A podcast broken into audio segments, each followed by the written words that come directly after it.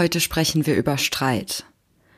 Warum wir uns beim Streiten oft missverstehen, was hilft, wenn wir sehr wütend sind und wie wir es schaffen, dass ein Streit etwas ist, das wir nicht gegeneinander machen, sondern gemeinsam.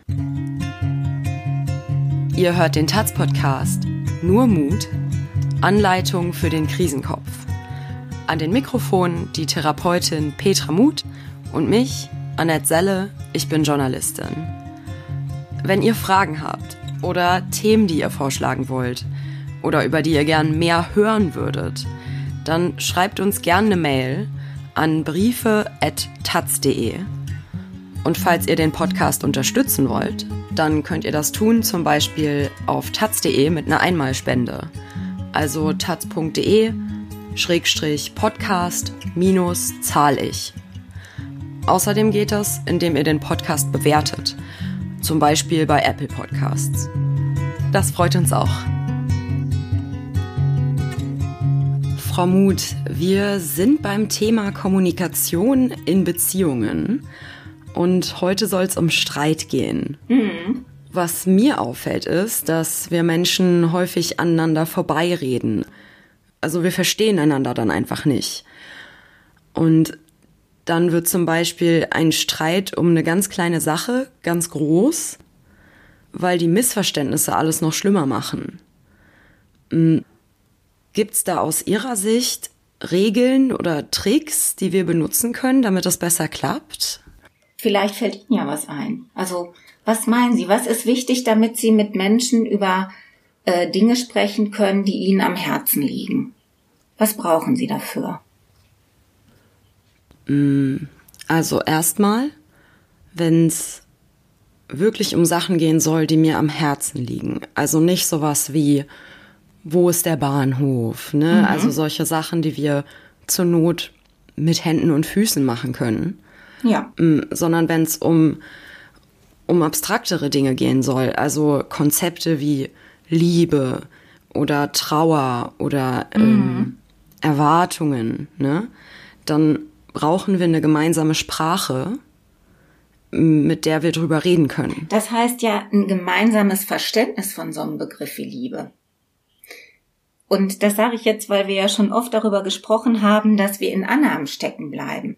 Mm, also das wäre bei mir quasi der zweite Schritt.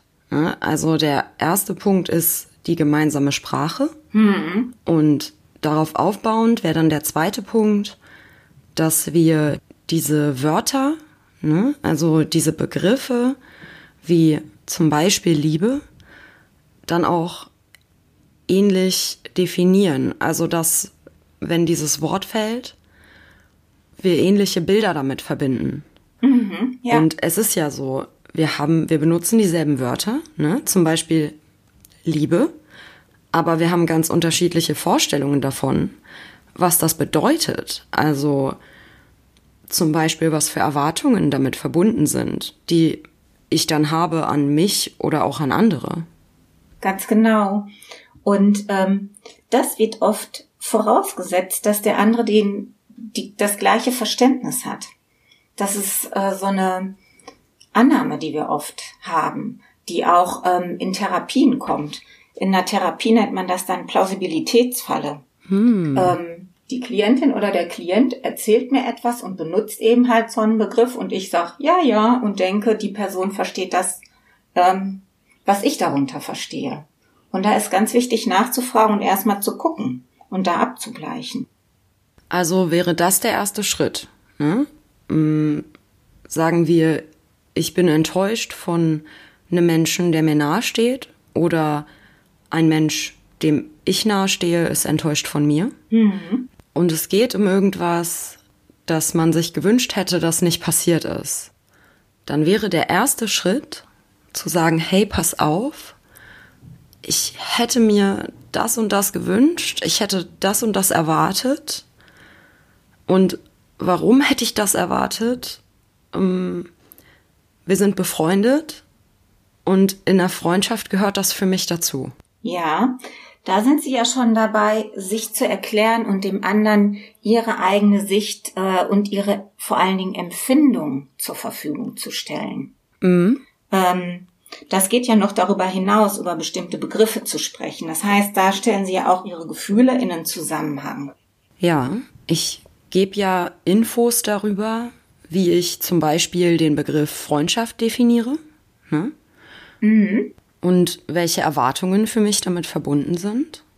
Mhm. Und dann kommuniziere ich zum Beispiel diese Erwartungen, die ich hatte, die wurden jetzt nicht erfüllt mhm. und ja. deshalb bin ich verletzt. Genau, da so. hat der andere eine wirklich gute Möglichkeit, sich in sie einzufinden und zu verstehen, was sie meinen. Und das setzt natürlich voraus, also da sind wir noch mal einen Schritt zurück und das hört sich vielleicht so banal an, aber das bedeutet ja auch, dass sie wissen, was sie denken und was sie fühlen und das auch in Worten ausdrücken können. Das heißt, sie haben erstmal ein Verständnis da von der hm. Situation, von der Sachlage. Sie haben eine Haltung dazu. Das bedeutet, dass sie introspektionsfähig sind, dass sie also Bezug auf sich selbst, auf ihr Innenleben nehmen können. Dann können sie es auch anderen zur Verfügung stellen, damit die sie wiederum verstehen können. Hm, bedeutet das auch, dass wir nicht das Gespräch suchen sollten, bevor wir das nicht selber wissen? Ja, meinen Sie, das ist zwingend notwendig? Ich kann mir vorstellen, dass das förderlich ist. Weil wenn wir so richtig aufgebracht sind, ne, dann gibt's ja diese emotionale Aufruhr. Und dann ist da vielleicht eine Situation, in der ich selber gar nicht weiß, worum es mir gerade geht. Vielleicht mhm. ist das vordergründig irgendeine Kleinigkeit und ich verstehe selber gar nicht, warum mich das so aufregt in dem Moment was einmal bedeutet, ich kann es nicht erklären. Mhm. Und dann steigt natürlich auch die Wahrscheinlichkeit, dass so ein Gespräch eskaliert mit der Aufregung, die ein Mensch in dem Moment empfindet, ne?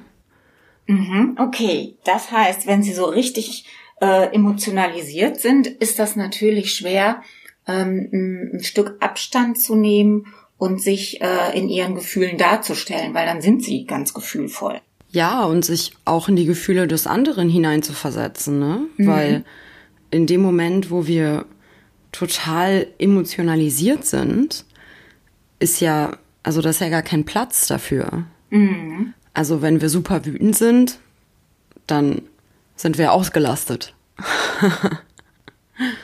ja, genau. Dann haben sie keine Bereitschaft, sich in den anderen einzufühlen, oder?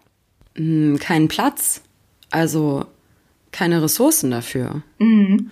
Und das wäre dann so eine Situation, wo ich sagen würde, vielleicht ist es besser, sich ein bisschen Zeit zu nehmen, also runterzukommen und Abstand zu gewinnen, ne? Mhm. bevor wir versuchen, sowas zu klären. Ja, also das ähm, passt auf jeden Fall zu sehr intensiven Gefühlen. Wenn wir total im Gefühl drin sind, dann ist es sehr schwer miteinander zu sprechen. Ähm, aber es gibt ja auch sozusagen die Zwischenstufen, dass sie wissen, da ist was bei mir los und ich verstehe mich da noch gar nicht, aber ich spüre, das behagt mir nicht oder das geht vielleicht in eine, eine gewisse ähm, Richtung. Ich fühle mich angegriffen mhm. oder ich fühle mich ähm, dadurch verletzt. Ne? Das ist ja eine andere Form von Angriff.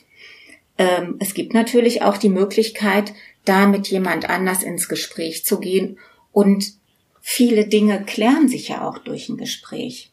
Also das ist ja auch das Tolle ähm, am Gespräch, dass wir füreinander ein besseres Verständnis entwickeln können, wenn es gut läuft, aber es ja auch hil oft hilft, sich selbst zu strukturieren. Indem man Dinge ausspricht, äh, sortieren die sich ja und bekommen auch ein anderes Gewicht, wenn sie ausgesprochen sind. Das merken Sie ja, Worte kann man nicht zurücknehmen, dafür kann man sich entschuldigen, aber zurücknehmen geht nicht. Wir hatten das ja auch schon, ne? wie wichtig auch das Wesen einer Beziehung ist, also zum Beispiel das Vertrauensverhältnis für die Art der Kommunikation. Also mm, wenn das jetzt ein Mensch ist, wo wir sagen, so, boah, dem vertraue ich total, dann ist es natürlich auch viel einfacher möglich, mit was Unfertigem zu dieser Person zu gehen. Mhm. Also so, hey, pass auf, das und das, das hat mich verletzt. Und ich weiß ehrlich gesagt selber nicht warum. Aber ich wollte es dir sagen, weil es ist so. Und vielleicht hast du ja eine Idee. Mhm. Was aber auch passieren kann, ist, ähm, das habe ich schon sehr oft mitbekommen und ich hab's auch schon selber gemacht. Ähm, das ist, wenn wir andere in eine Verteidigungsposition bringen, ne? Und nicht so sind, hey, das und das hat mich verletzt, vielleicht können wir das zusammen aufarbeiten, sondern das ist dann mehr so, immer ist das so, nie machst du das und das, das ist so kacke, ich finde das ganz schlimm von dir. Ja. Und das heißt, wir äußern unsere Emotionen auf eine so verletzende Art und Weise, dass wenn ich das mitbekomme und mir vorstelle, ich wäre jetzt die Person, die das gerade, die diesem Angriff gerade ausgesetzt ist, dann könnte ich da auch nicht gut mit umgehen, weil ich mhm. mich so angegriffen fühlen würde, dass es mir sehr schwer fallen würde, in dem Moment dann darauf zu reagieren mit, alles klar, ja, da reden wir jetzt mal in Ruhe drüber. Ja, das ist ja auch ein Angriff. Und was, ne, ein Angriff provoziert welche Reaktion? Verteidigung. Genau, richtig. Verteidigung oder Rückzug. Mhm, ja. Und ähm, dann wird aus einer Kommunikation ähm, ein Kampf. Und dann geht's ganz schnell darum, wo es oft in Kommunikation drum geht, wer hat Recht, wer hat die Macht, wer hat die, das Oberwasser. Aber dann ist es ja nicht mehr ein Miteinander, sondern gegeneinander. Hm. Aber so wird ein Streit ja auch oft erlebt. Ne?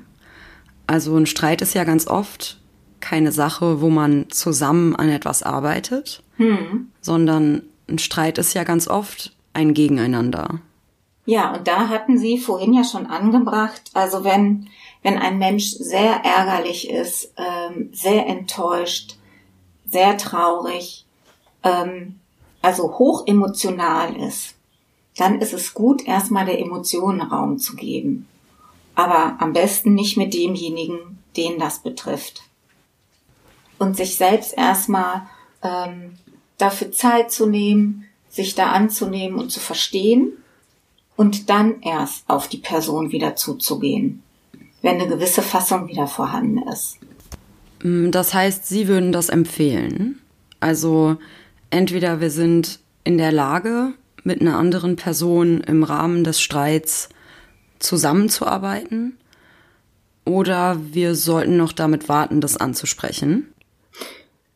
Ähm, ja, also in der Regel ist es besser, sich zurückzuziehen. Also wenn ich im therapeutischen Prozess damit zu tun habe, hat das ja, ist das meistens mit Menschen, die Schwierigkeit haben, ihre Wut zu zügeln. Mhm. Also die im, unter impulsiver Wut leiden und ähm, dann Sachen aus denen rausplatzen, die ihnen nachher furchtbar leid tun. Und da ist Ärger ist ja prinzipiell ein sehr gutes und sehr wichtiges Gefühl, aber Wut ist ja der heftige Ärger und ähm, Wut tut uns nicht gut, weil es schadet anderen und auch der Person selbst, weil sie sich häufig danach für das, was sie gesagt hat, schämt. Hm. Oder Schuldgefühle entwickelt. Also meinen Sie Wut generell?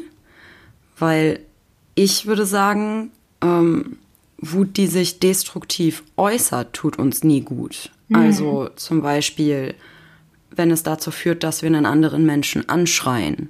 Mhm. Mm, aber Wut kann ja auch Energie geben, ne? Also es kommt ja immer drauf an, wofür wir das Gefühl benutzen. Also wie wir es ausdrücken. Mhm. Ja. Und da sind wir schon wieder bei einer Begriffsklärung, weil das ist für mich Ärger. Ah. Ärger ist energetisierend, ist ein wichtiges Gefühl, ne, über das wir ähm, verfügen und Ärger kann in Wut umschlagen. Aber Wut ist destruktiv. Wut ist Schreien, Wut ist Beleidigen, Wut ist ähm, ne, den anderen in irgendeiner Form angreifen. Das sehen Sie auch in der nicht verbalen Kommunikation. Ein Mensch, der wütend ist, der reißt die Augen auf, der macht sich groß, der bäumt sich auf, der beugt sich vor. Das kann im Gegenüber Angst auslösen. Hm, spannend. Ähm, das wäre für mich eher Zorn. Aha. Also das, was Sie jetzt als Wut definieren, dieses immer Destruktive, das ist für mich Zorn. Mhm. Also wir können gerne Ihre Definition benutzen. Ähm, ja, okay. Weil, also für mich ist Wut dieses ganze weite Feld, auch so dieses, ich war so wütend, mhm. ich habe die Küche gemalert, mhm. in einer Nacht, drei Schichten. Mhm. Okay, ja. Wir können vielleicht das noch anders äh, sprachlich fassen, impulsive Wut. Mm. Weil da steckt schon drinne, das ist ein Impuls, den ich nicht steuern kann. Der bricht aus mir raus mm. und bei der impulsiven Wut, der richtet was an. Also eine Hilfeleistung kann ja auch impulsiv sein. Ne? Ich gehe irgendwo äh, spazieren ähm, an einem Bach und sehe vor mir fällt ein kleines Kind ins Wasser und ich springe sofort hinterher, um das rauszuziehen und denke nicht nach. Ne? Das meine ich mit Impulsivität. Das ist ja ein Handeln oh, aus dem Effekt heraus. Hm. Und wenn wir sagen impulsive Wut, das ist diese zerstörerische Wut, das ist das, was ich meinte, dann, dann kommen wir vielleicht da begrifflich ganz gut hin. Hm. Und also was mir jetzt noch dazu einfällt, ist was, das ich mal gelesen habe. Mhm. Da war die Empfehlung, wenn wir sehr impulsiv wütend sind, sich hinzusetzen oder hinzulegen, weil der Körper dann dem Gehirn zurückmeldet, ähm, mhm. warte kurz, äh, ich bin gar nicht in einer Flucht- oder Kampfsituation gerade, ich, ich sitze. Mhm, ja. Mit der Gegenreaktion arbeiten. Das ist eine Möglichkeit. Und dafür mhm. ist aber bei impulsiver Wut erstmal wichtig, sich aus der Situation zu distanzieren. Also ich glaube, erstmal wird es ja wahrscheinlich allen sehr komisch vorkommen, wenn sie so richtig, ne, wenn jemand impulsiv wütend ist, sich vor dem anderen jetzt auf den Boden zu legen. Ich glaube, das ist ein bisschen absurd. Und vor allen Dingen ist einfach die Gefahr ganz groß, solange ne, der andere als Gegenstand dieser plötzlich entfachten, so starken Wut äh, noch in der Nähe ist, kann ja, ne, beim Falschen, da kann ja schon ein Augenbrauen zucken reichen, dass die weit wieder entfacht wird, die impulsive Wut. Das heißt, besser ist es in so einem Moment, mh, hm, sagen wir, ich bin sehr leicht anfällig für diese impulsive Wut. Mh, hm, dann ist es besser, wenn ich mich erstmal aus der Situation entferne. Mhm. Also zum Beispiel, ich merke, es kommt und ich verlasse den Raum. Ja, genau. Raum zu verlassen, sich zu sammeln und sich zu sammeln kann zum Beispiel sein, sich in eine ruhige Position zu bringen, tief durchatmen und erstmal zu checken, was ist denn da eigentlich mit mir. Mm, und als die andere Person, also als die Person, die quasi auch mitmacht beim Streit, ähm, sagen wir, ich streite mich mit einer Freundin. Mhm. Und dann kommt sie irgendwie reingestürmt und ist so, ey. Und dann dreht sie sich um und geht. Also mein Impuls wäre ja dann irgendwie, mein Impuls wäre hinterher zu gehen. Außer ich kenne den Menschen sehr gut und weiß, dass das in dem Moment nicht hilfreich ist, ne? Aber es gibt ja wiederum auch Menschen, die sich das dann wünschen.